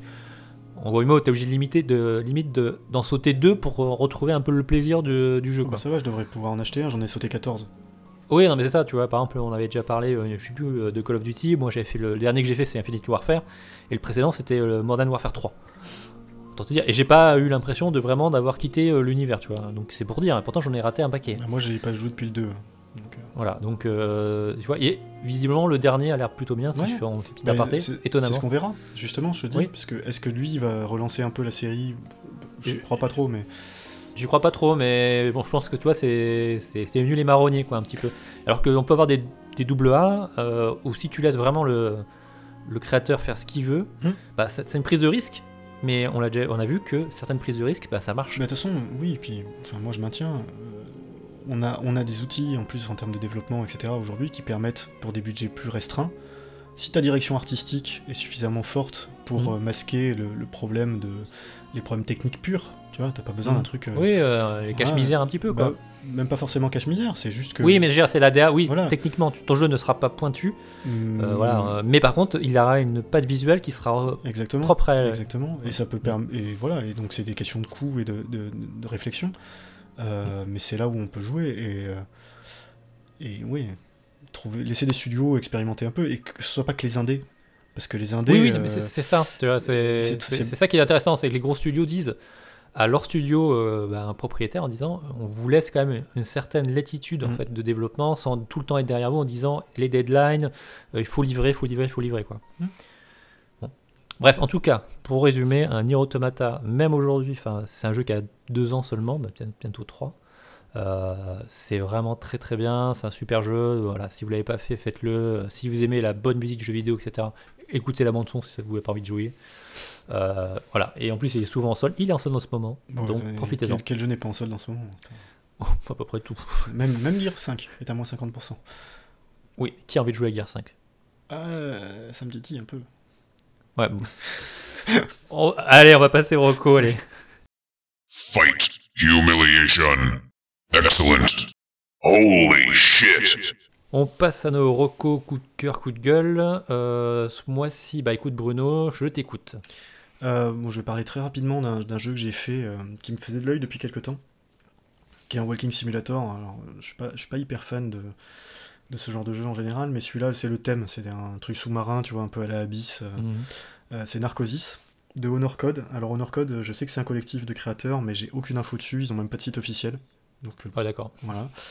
Euh, et Narcosis, ben, écoute, c'est un. Tu diriges euh, un scaphandrier qui était dans son scaphandre au moment d'un tremblement de terre dans une station de forage de méthane euh, en très grande profondeur. Mhm. Euh, et, qui- et qui va devoir trouver un moyen de, de- tout simplement de remonter à la surface en fait. Quand tu me dis déjà ça, tu vois, je me sens claustrophobe déjà. Ouais, alors c'est un jeu qui, euh, qui est très lent parce que du coup tu diriges un mec avec un vraiment tu sais une armure de un exosquelette de plongée quoi.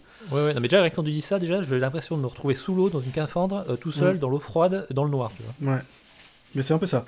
Mm. Alors, c'est un jeu que j'ai bien aimé, euh, qui, a, qui, a, qui a des bons thèmes. Après, voilà, moi, c'est le problème que j'ai avec tous les Walking Simulator. C'est la même chose que je reprochais à Inside. C'est quand les jeux deviennent des jeux, en fait. Euh, c'est qu'à un moment, le jeu va te faire des, des petits énigmes, des petits trucs à faire. Et Ah, tu veux dire que tu vois trop que c'est un Moi, je vois jeu- les mécaniques. Voilà, ouais, d'accord. Voilà. C'est qu'à ce moment-là, c'est moi, c'est mon esprit analytique qui prend le dessus et qui, euh, et qui zappe un peu l'ambiance. Euh, c'est pas un jeu extraordinaire sur, sur graphiquement ni quoi que ce soit, mais ça marche. Euh, il, fait ce il le fait bien. Il y a des jumpscares quand il faut. Enfin, il, y a bien le sentiment d'oppression euh, là-dessus. Et puis il y a un twist final que j'ai trouvé plutôt intelli- intelligent. Voilà. C'est un jeu qui dure 4 heures. Euh, mais qui a pas de. C'est un, un des meilleurs walking simulator auquel j'ai joué au final. C'est plutôt un walking simulator de survie ou de- Non, d'horreur il n'y a pas d'élément de survie. euh, c'est même le truc qui est un peu dommage, c'est que tu as, une gestion de l'oxygène qui sert à rien, parce qu'elle est redondante avec autre chose. Donc, euh, et que, en gros, euh, ça m'est jamais arrivé de mourir de, de ça.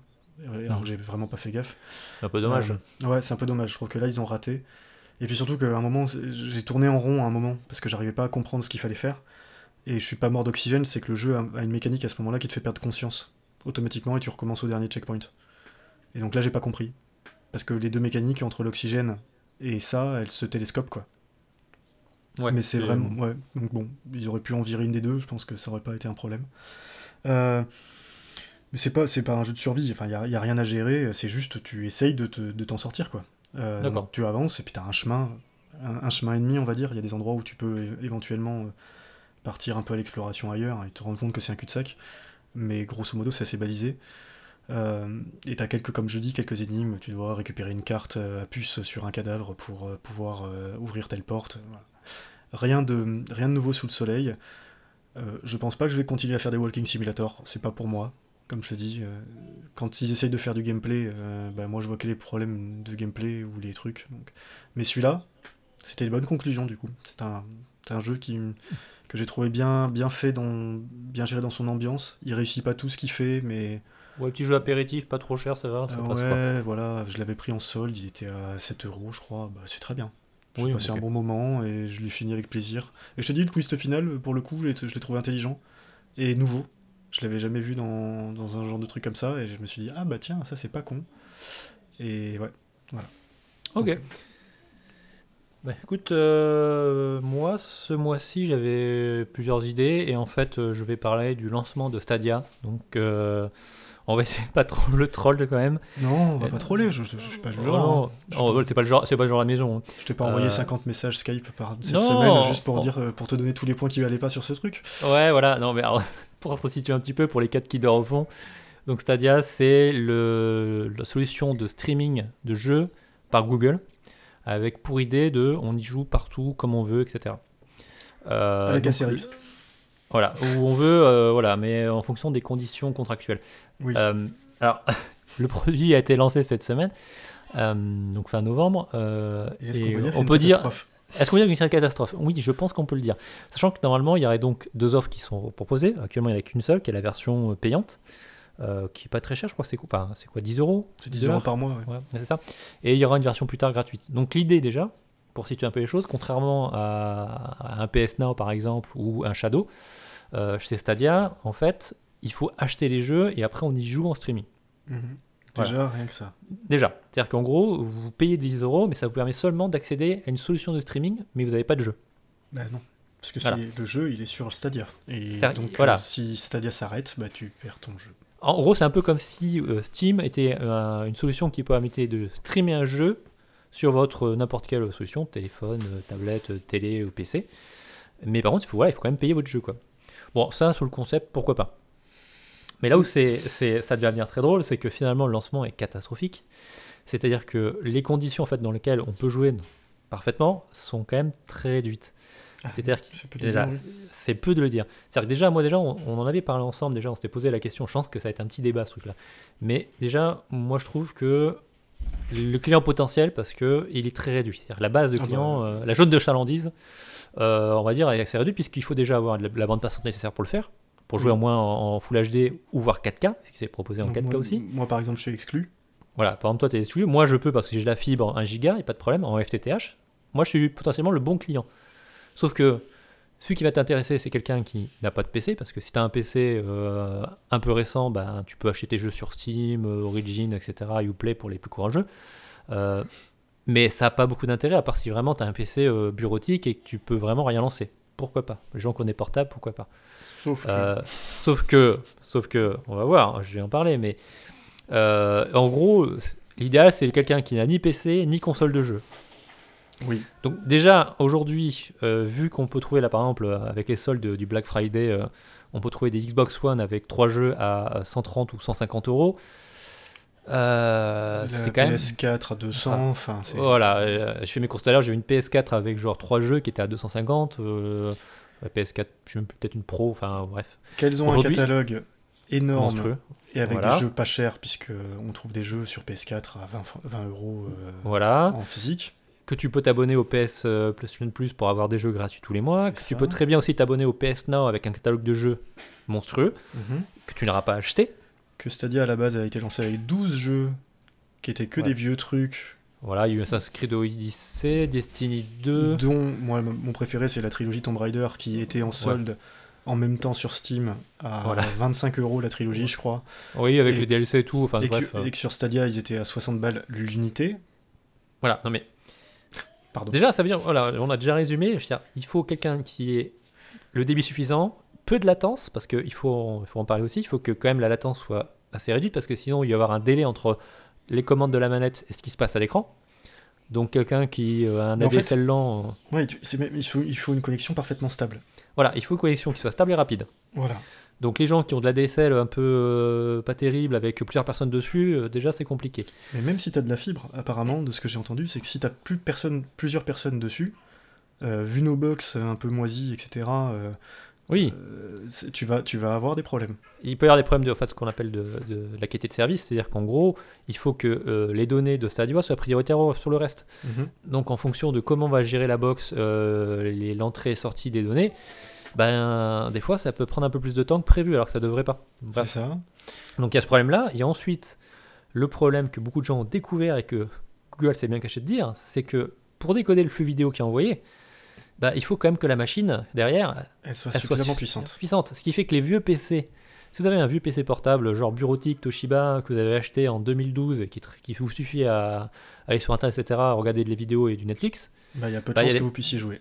et voilà, il y a très peu de chance parce que le flux qui est envoyé, alors je sais plus quel est le, le- le protocole qui est utilisé, enfin le codec. VP9 ou un truc comme ça. je. Voilà, et ben ça bouffe trop de CPU d'ailleurs, à tel point que les Chromecast Ultra qui sont utilisés pour jouer sur les télés ont tendance à planter parce qu'ils chauffent trop. Fourni par Google avec la Stadia. Faut pas voilà, qui sont, que- qui sont fournis, voilà. Donc on est à un stade en fait, tous les éléments déjà, le nombre de clients potentiels qui seraient intéressés est très faible, qu'il faut en plus avoir les, la bonne configuration, chose que Google se cache bien de le dire, ils vous disent pas que s'ils disaient, bah monsieur, madame, il vous faut un processeur dernière génération assez puissant parce que sinon vous pourrez pas jouer, euh, Bah, il y aurait personne. j'ai envie de te dire, est-ce que j'ai envie de décoder un flux Stadia avec une 1070 ou une 1080 Mais non, mais. enfin, Ben non, j'achèterai le jeu directement, ça sert à rien, donc c'est complètement stupide. Voilà. Et puis, Donc- il y a un line-up de jeux qui est, qui est famélique et qui est Voilà. que, des, que des vieux trucs pourris. Il y a une seule exclue. Bah, Pour un jeu, non, mais c'est, c'est- tu vas payer, comme tu l'as dit avant, c'est- tu vas payer plus cher des jeux qui sont déjà sortis depuis longtemps et qui sont dit- soldés partout. C'est des bons jeux, mais c'est c'est famélique. Enfin, Oui, oui, c'est ça. le Euh, moi, line-up j'ai- qui est- c'est le line-up qui est pourri, c'est pas les jeux. Oui, j'ai, le line-up, j'ai pas envie de rejouer à des jeux que Ouais, j'ai déjà depuis 3 ans, euh, sur, avec une qualité en plus, voilà. euh, qui- Aléatoire. aléatoire parce que la qualité de, de l'encodage vidéo euh, va être moindre que ce que vous auriez si le jeu tournait sur Mhm. votre console ou votre PC. Et en plus, si jamais le débit baisse, ben, vous allez avoir une qualité vidéo qui va baisser. Euh, et en plus, potentiellement, vous allez avoir du lag, donc c'est perdre des, des frames. euh, Et puis tu peux compter aussi qu'ils Ah. ont, ils ont eu un, un joli bug dégueulasse avec le, le HDR aussi, donc avec le flux 4K, donc Mm. la version pro payante. Mm. Ils ont montré, c'est les numériques qui ont fait un article dessus. Euh, quand ils ont eu l'explication du bug, euh, même les numériques ils n'ont pas cru. hein. C'est qu'en gros le flux euh, euh, HDR qui est envoyé par Stadia euh, est pas dans la bonne plage de, enfin le bon encodage, ce qui fait Mm. qu'il est mal intercepté par la télé et ça te fait des aberrations chromatiques dans tous les sens. voilà, bravo. Enfin, c'est une bêta. Voilà. Non, mais ce qui est, ce qui est, en fait, ce que moi, ce que je trouve terrible dans cette idée, parce que je comprends l'idée de, le- de Google, elle est très intelligente, et je pense qu'ils se positionnent sur le marché en disant, on va essayer de truster le marché. Et ce qui est Bah, il très intelligent de le faire maintenant, parce que, par exemple, je- imaginons, je te l'ai dit l'autre jour d'ailleurs, les nouvelles consoles arrivent Mhm. euh, dans un an. Au, Mhm. à- au fait, l'année prochaine, on aura la PS5, on aura la, la Scarlett. Et je pense que c'est intelligent de se dire, par exemple, aujourd'hui, si tu as une solution de streaming sur laquelle tu retrouves les gros titres des éditeurs euh, Activision, Electronic Arts, Ubisoft, Square Enix, si toi t'es joueur et que tu, tu peux avoir ces titres-là en streaming pour 10 euros par mois, bah, peut-être que tu vas te dire, bah, j'ai peut-être pas dépensé 400 ou 500 euros pour une nouvelle console quand je pourrais avoir directement les mêmes jeux sans dépenser pas plus que 10 euros par mois. Ouais, alors après, il faut pas confondre euh, vitesse et précipitation. Je suis d'accord, je comprends ce qu'ils ont voulu faire. Ils ont voulu Non. marquer le coup, arriver en plus en premier. Je pense la- que, je pense que l'idée elle est là. Après, je pense que leur grosse erreur qu'ils ont fait, c'est de lancer un produit qui n'était pas prêt techniquement. Ah, oui, mais ils- entre guillemets, ils n'avaient pas le choix. S'ils s'ils le lançaient pas maintenant, à Noël euh, 2019, ils le lançaient quand? En même temps que les consoles, euh, justement? Euh, Non, mais tu vois, enfin, ils- moi je pense Ils que auraient été noyés. c'est pas, c'est pas un, un produit de Noël. Tu vas pas offrir un Stadia à Noël. Non. Enfin, je, je- ça me paraît Non, ridicule. je- Ils auraient pu attendre le printemps, tu vois, ou l'été. Voilà, et, et ils auraient pu justement se positionner en disant, par exemple, à l'E3 euh, 2020, en disant sur Stadia, vous aurez les jeux que vous aurez sur PS5 et Mais en sur fait, Scarlett. Ouais, mais c'est là où je suis pas d'accord avec toi. C'est que si c'était lancé, s'ils avaient annoncé le truc pour le, le 3 2020, donc annonce de la PS5 et de la, de la Xbox, euh, Microsoft, enfin, en face, ils ont Microsoft et Sony, ces deux acteurs hyper implantés. Google arrive, voilà, ils auraient été mis en comparaison frontale. Et pour l'instant, ils n'ont pas d'exclus, ils n'ont pas de jeu à montrer. Bah, justement, c'est- ça, là, moi je trouve le- le- l'erreur, c'est que Google, ils ont, là, ils ont les moyens financiers. C'est-à-dire, si demain ils veulent avoir une finance, ça fait exclu- pas tout. Oui, mais si tu veux avoir une exclue de chez Ubisoft temporaire, ou de chez Square Enix, Ah ou peu importe, Non, mais ils auraient dû. il n'y a pas de problème, tu vois, je veux dire, c'est pas un souci. Ils auraient pu très bien se, se, se positionner à l'E3 en disant nous, sur Stadia, on va avoir tel exclu de chez Ubisoft, euh, de tel exclu de, jeux- de chez Electronic Arts, ce sera uniquement sur Stadia, et vous pourrez jouer aux autres jeux euh, développeurs tiers sans devoir acheter une console toute neuve, tu vois. Hmm. Enfin, c'est un super argument marketing, je peux trouver, pour, enfin, pour des joueurs qui disent bah non, j'ai pas envie de dépenser 400 euros, tu vois, pour une nouvelle console. Oui, après, bon, après, comme on dit, il- c'est c'est l'aléatoire de l'expérience, quoi. Voilà. Que, euh, Moi, je le vois plus comme ça, mais là, de, de sortir un produit qui est pas fini, avec tellement de problèmes techniques et des choses qui sont risibles, euh, que tout le monde dehors se fout d'eux. Mais moi, c'est ça qui me fait marrer quand même. C'est que qui a pu croire. Enfin, je veux dire, qui. Toute personne qui a Netflix, même avec une très bonne connexion, il arrive un moment où, quand tu regardes euh, ton truc vidéo, tu vois le petit sablier qui apparaît, ou, la- ou, tu sais, ou un truc qui se. l'image qui se dégrade. C'est arrivé Non, à tout le monde. Ah, non, moi, je sais pas ça. Toi, t'as jamais eu? Ah, T'as eu c'est- euh, non, mais j'ai fibre, euh, j'ai une chance d'avoir une FTTH qui est très Voilà. stable, etc. mais Mais moi- je suis parti de, comme je disais tout à l'heure, je suis un tout petit pourcentage. C'est ça, bah oui, parce que euh, je suis d'accord. Et mais je veux dire, ok, mais si tu regardes Netflix en Wi-Fi ou autre, ça, ça arrive à tout le monde. Oui, oui, Tu- oui, voilà. oui, bien sûr. Et se dire que on allait proposer donc une expérience complète sans aucun problème sur un truc aussi euh, exigeant que le jeu, où t'as pas de possibilité de mettre de buffer, parce que Netflix, on s'en fout, si t'as une déconnexion, en général, t'as déjà t'as plusieurs secondes de vidéos qui sont déjà chargées. Donc il y a des micro-coupures en permanence sur Netflix, si tu t'en rends pas compte, c'est que quand on a une grosse que ça pose problème. Mm. Euh, si t'as une micro-coupure de 20 millisecondes, ça suffit à être perceptible. Oui, bien sûr. 20 millisecondes, c'est que dalle sur un réseau Wi-Fi. Le mien, on, on a 7 appareils connectés en permanence, 7 ou 8 appareils. per- Je sais pas ce qui passe. Il suffit que ma console se décide que là, elle veut faire une mise à jour, c'est terminé. Non, mais le, le souci, tu vois, c'est ça, c'est là que ça devient problématique, c'est que c'est-à-dire que les conditions en fait pour que euh, ton expérience de jeu soit satisfaisante sont tellement compliquées que les clients qui sont potentiels ne Bah, sont pas les bons clients. Bah C'est-à-dire faut- qu'il faut déjà que tu la fibre. Donc déjà, bon, ça, c'est une question géographique, etc. et de pays. Mm. Donc en France, on est plutôt bien loti pour les gens qui habitent en ville ou périurbain. Déjà. Mais c'est-à-dire qu'il faut aussi la capacité de, de décodage du flux. Donc ça veut dire, on l'a déjà dit, donc il faut un équipement récent pour les PC, etc. Mais pareil, si tu- demain on sait qu'ils voulaient l'intégrer aux télé, mais une télé à 300 euros, 400 euros euh, Ouais, achetée en supermarché, je doute qu'elle a la capacité pour le faire. C'est ça. Et puis, et, et tu peux. Et encore une fois, moi je maintiens un truc, c'est que le line-up est pas cohérent avec ça. C'est-à-dire que. Oui, non, mais c'est c'est-à-dire que c'est un, un empilage de problèmes parce que c'est-à-dire Oui. que tu te retrouves finalement pour que les gens puissent prêter, c'est des gens qui ont les moyens d'avoir une console ou un PC pour jouer. C'est ça. Et tu leur proposes les mêmes jeux qu'ils ont déjà Alors que l'idée de base, ce serait plutôt de proposer en fait à des nouveaux à, clients. la- à des nouveaux clients ou des gens qui n'ont pas les moyens d'avoir une console de Mhm. jeu ou de pouvoir renouveler leur console de jeu pour un dernier modèle ou d'avoir un PC euh, euh, dernier cri. Mhm. C'est eux les clients. Ben oui, parce que c'était vraiment. En plus, alors je, je blague en disant il y avait 12 jeux, etc., mais c'était des jeux très gamers. Quand tu regardes, c'est des, trucs qui parlaient pas. euh, c'est pas tellement grand public, ce qu'ils ont proposé. Les Assassin's Creed, etc., enfin, c'est grand public, Oui. tu vois, mais c'est. euh, c'est- Je quand pense, ont- je pense qu'il y a peu de jeux, ils ont essayé d'avoir un peu de tout. Ouais, enfin, dans les 12, il y avait un jeu de combat, il y avait un, un beat'em all, euh, il y avait ça- quoi, Samurai Shodown, il y avait les 3 Tomb Raider, il y avait. 12 jeux, est-ce qu'il y a une console de jeu, enfin une solution de jeu est sortie avec aussi peu de jeux? Euh, Peut-être la Jaguar. Oui, non mais voilà, dire, euh, Ouais. si, on si on remonte à la Super NES ou la Mega Drive, on se souvient peut-être. comment elle a fini, quoi. Ouais, voilà, voilà, mais. Donc. euh, Et, mais d'ailleurs, et tout est, tout est foireux dans la communication. Ils, sont, ils ont tellement paniqué qu'ils ont annoncé une semaine plus tard 10 jeux supplémentaires. Mais, Non, mais à, un- à un C'est- moment, C'est c'est ça, je comprends pas comment ils ont pu rusher en fait cette communication quand ils sont capables à côté de entre guillemets gérer et euh, la, la communication par exemple sur la sortie des pixels etc et de faire monter la sauce petit à petit et là de sortir un truc qui ne marche pas techniquement comment ils ne pouvaient pas savoir que ça n'allait pas marcher? Tu vois c'est c'est hallucinant c'est venant de Google c'est euh, pourtant ils, ils ont testé des produits de, de, de merde hein, ou des trucs qui étaient très bien qui vont arrêter Bah, tu sais, des fois, t'as des gens, euh, on l'a tous vécu hein, professionnellement, euh, t'es dans une salle et puis t'as un mec qui te dit mais si ça va marcher, ça va marcher, et t'as trois techniciens qui lui disent, qui sont paniqués à l'autre Mm. bout en disant mais non, on va, dans- on va dans le mur. Sauf que si t'as pas envie de les écouter, tu les écoutes pas. Ouais, je- je- Et- franchement, je serais curieux de savoir comment ça se passe chez Google en ce moment parce que sur un truc aussi stratégique, tu vois, c'est aussi critique euh, comment échouer. euh, alors que tu vois de l'autre côté, je pourrais euh, citer Amazon qui ne fait rien aujourd'hui, mais c'est bien qu'ils continuent à rien faire parce que plutôt qu'annoncer des trucs foireux, Si, si, ils ont, enfin, ils ont annoncé que ça allait arriver. Oui, Amazon. il travaille dessus, mais tu vois, c'est la stratégie Amazon de Jeff Bezos, quoi. C'est comme Mhm. avec Blue Origin pour ses, pour ses fusées. Il fait son truc dans son coin tranquillement, et puis le jour où ça va arriver, bah, ça va faire mal, je pense.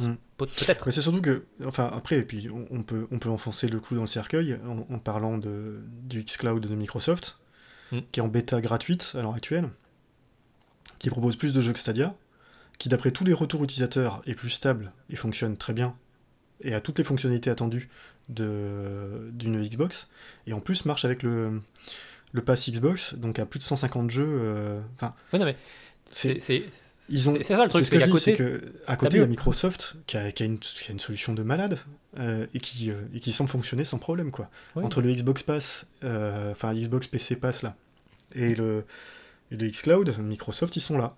Oui, et, Et- bah, tu- on oublie, mais tu as le PS Now qui existe depuis maintenant un bout, bout de temps, Mm. Qui marche, Oui, tout à fait. que tout le monde oublie, que tu peux, tu peux jouer à Uncharted euh, sur ton PC euh, Maintenant, je peux pas, j'ai pas la connexion pour ça. Oui, t'as pas la connexion, mais. Je veux dire, quelqu'un qui n'a pas une PS4 Oui, peut non, jouer à je des sais. jeux PS4 sur PC pour 10 euros par mois. Et Non, le catalogue, il, il est. et Voilà, il y a. a C'est ça, c'est que- veux, 100, 150 jeux, ou peut-être même plus, je sais même plus. je sais pas, je sais pas ce qu'ils ont voulu faire et qui, qui ils ont espéré toucher. Euh, Bah, Comme bah, je disais, c'est on ban- verra. c'est- c'est c'est complètement bancal. C'est-à-dire que le, leur solution technique s'adresse à des gens qui n'ont pas besoin de cette solution. Mais C'est- euh, après, moi j'avais lu un trait de Twitter qui m'avait intéressé, je sais pas si je l'avais retweeté ou pas, euh, parlant de, de ça en disant euh, ils, se sont- ils avaient la technologie et ils se sont dit bah chouette on va la vendre, mais ils se sont pas demandé est-ce qu'il y avait vraiment un besoin pour ça. Et ça y ressemble. C'est-à-dire que ils, avaient la ils ont développé la technologie et après ils se sont demandé comment ils allaient la vendre. Moi ce qui est pire c'est qu'en plus il y a la- les trois quarts de ce qu'ils avaient présenté sur Stadia comme étant des fonctionnalités révolutionnaires etc. ne sont pas là.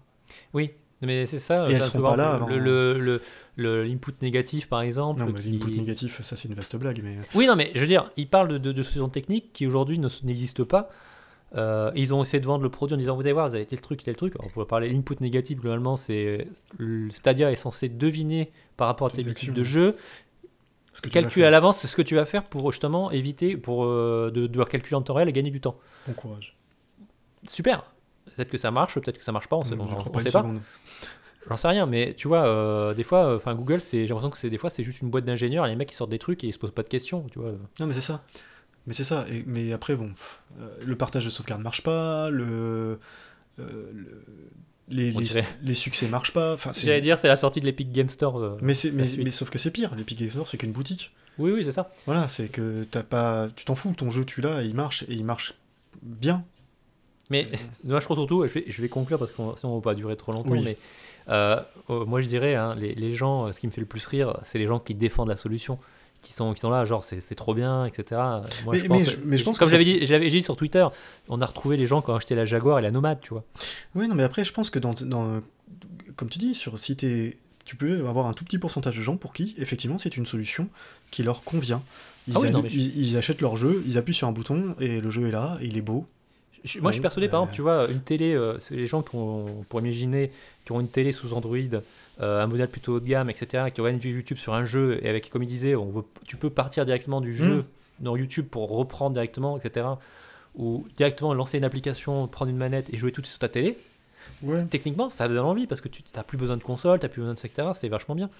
Mais le souci, c'est que derrière, ben, ça va s'adresser à des gens qui euh, ben, ont déjà une super, qui ont une grosse télé, euh, parce qu'il il faut d'ailleurs, il faut le, les capacités de calcul embarqués dans la télé pour décoder le flux qui est trop gourmand.